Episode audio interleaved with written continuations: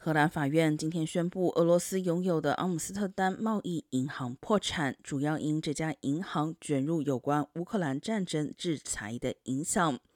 荷兰央行指出，属于俄罗斯最大民营商业银行阿尔法银行的阿姆斯特丹贸易银行成立于1994年，拥有约2万三千名客户。